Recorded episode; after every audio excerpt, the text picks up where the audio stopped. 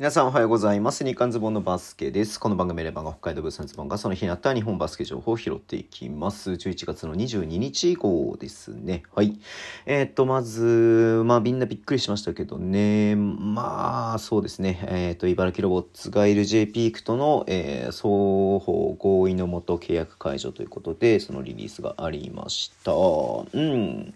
ね、スモールラインナップで、え、スモールボールで、早い展開でっていうところでね、この得点力がある3番選手の、えー、っとね、こう LJ ピークが入ったっていうことで、どんなバスケをするのかなというところが、よりね、こう、開幕前は楽しみにしていたんですけれども、うん。まあ、ただ、えー、ちょっとね、うまくいかなかったというか、LJ ピーク自身のコンディションもあったのかと思いますし、チームとしてもね、ちょっとこう、うまくはまらなかったのもあったのかなっていうところで解除ということになってますね。うん。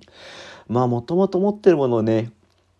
えー、考えてしまったりとか昨シーズンのスタッツを見てしまったら今シーズンのスタッツはちょっと物足らなすぎるので、まあ、この判断に至って、まあ、特に茨城ねここまでそんなにめちゃめちゃ勝ってるわけではないのでこの判断も致し方ないのかなというふうには思いますけれどもはいえー、ちょっとね残念ではあるなというところではあります。はい。えーと、もう一つなんですけれども、えー、FE 名古屋がね、新アリーナ建築計画ということで今日出してました。名古屋市内に、えーと、2024年の春に、えー、着行なんて2年後か。で、2026年の秋に竣工するというとこですね。まあ、もともとのオーナー企業豊津が、え建築事業者になるということですね。うん。なんで、まあ、一応これもね、B1 ライセンスを、えー、ね、この、えっ、ー、と、新設基準を満たしているということみたいなので、えー、というとこではあります。なんかね、このイメージ映像が千葉ジェッツがね、立てるあのやつの、なんかそのままこ